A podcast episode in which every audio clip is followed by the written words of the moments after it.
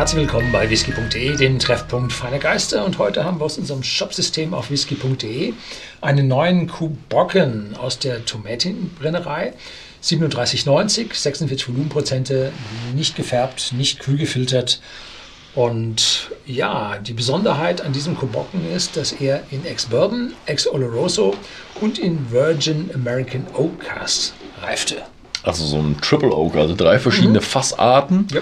Klingt sehr interessant und er ist ja ganz wenig rauchig oder sie nennen es hier Subtle Smoke.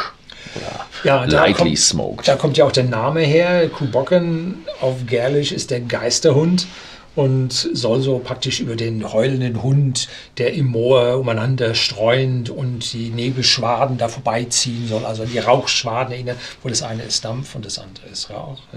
Gut, aber äh, Marketing ist nicht so. Und deshalb, er hat leichten Rauch, wie wir es von den anderen Kubocken, die wir vor kurzem hier probiert haben, auch kennen. Im Unterschied zu den anderen Kubockens haben wir es hier jetzt nicht mit den einzelnen experimentellen Abfüllung Nummer 3, Nummer 4, was wir probiert haben, zu tun, sondern hier haben wir es mit einer breiteren Abfüllung zu tun. Ob es nun zum Standard wird oder ob es einfach nur einer ist, der aus mehr Fässern gemischt wurde und damit länger verfügbar ist, ich weiß es nicht. Ähm, werden wir dann sehen, wahrscheinlich, wie der Erfolg der Flasche im Markt dann ankommt. Entsprechend werden sie ihn dann ausrollen. Mhm. Ja, klingt nach einer sehr spannenden Flasche. Also Tomatin ist auch so eine Brennerei, die war ich, war ich gerade erst da. Sehr schöne Geschichte. Das ist so eine Brennerei, die früher so eine Massenproduktion war. Und mittlerweile haben sie es runtergefahren und sind einfach eine ja, schöne mittlere Whisky-Brennerei.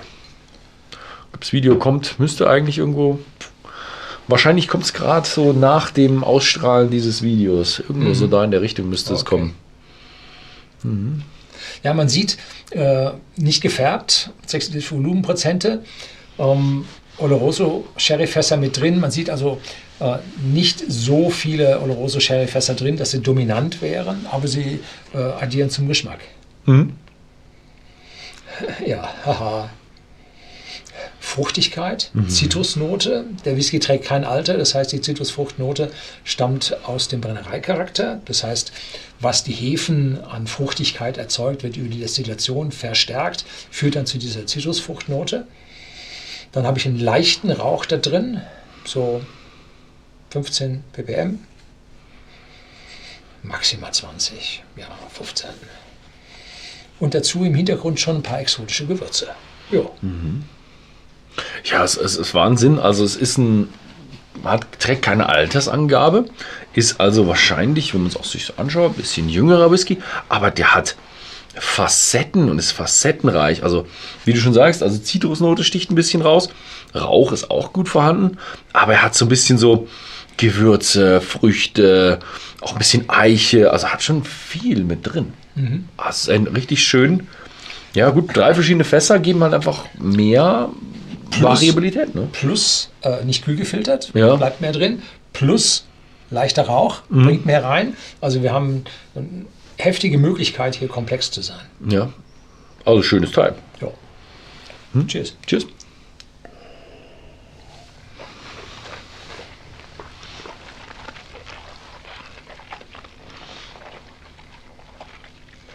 Mhm. Erst ist er ganz süß und süffig, ein bisschen ölig.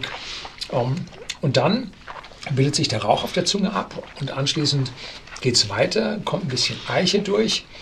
Und diese Virgin Oaks bringen halt immer ein bisschen mehr an Eichenfracht mit, aber nichts an Bitterkeit, nichts, was irgendwie an Kaffee oder sowas erinnert, mhm. sondern exotische Gewürze, die jetzt auch schon ein bisschen schwächer werden, dass er also auch nicht im Abgang so scharf und rass wäre, sondern gerade würzig komplex. Und jetzt hat es einen mittellangen Abgang und am Ende, aus meiner Sicht, bleibt ein ganz bisschen Rauch auf der Zunge. Mhm. Ja. Mhm. Schön, aber auch, auch hier, wie im Geruch, finde ich es schön komplex. Bisschen rauchiger, als ich ihn erwartet habe. Also hier kommt der Rauch ein bisschen stärker durch, als ich ihn jetzt vom Geruch her erwartet habe. Hat ein bisschen süß, hat ein bisschen mehr Eiche mit dabei. Schön auch ein bisschen Gewürze mit dabei. Generell aber jetzt nicht irgendwo kratzig, rau, eckig oder so. Man merkt, ist nicht der älteste Whisky, ist aber er hat kein, ich habe jetzt keine metallische Jugend oder irgend sonst was. Also er ist schön ausgereift, wo man sagt, das ist jetzt ein guter Whisky. Aber er hat nicht dieses, oh, mh, hm, alt, mh, hm, kräftig, abgestanden ja. oder sowas. Sechs, sieben, acht ja. Jahre, irgendwo da wird er liegen. Ja.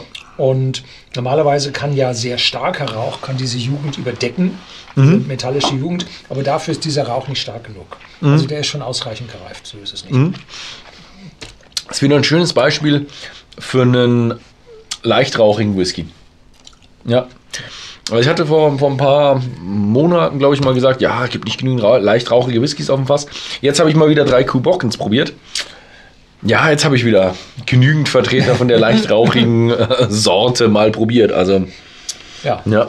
Jetzt im Abgang oder im, im Nachgang riecht ein bisschen mehr nach äh, Karamell, was auch diesen mhm. frischen Eichenfässern äh, ja ja, wo es herkommt. Ne? Aber das ist so ein Rauch, der, der addiert sich auch ein bisschen. Also ich bleibe, ich habe ich hab bei mir auch so einen Rauch, der so zurückbleibt. Ja, die Süße wird im Abgang ein bisschen trockener, setzt sich die Zitrusfrucht wieder durch. Mhm, ja. Schöne Geschichte aber. Ja. Wem es gefallen hat, schaut mal auf whisky.de vorbei. Da gibt es den Whisky zu kaufen. Ansonsten vielen Dank fürs Zusehen und bis zum nächsten Mal.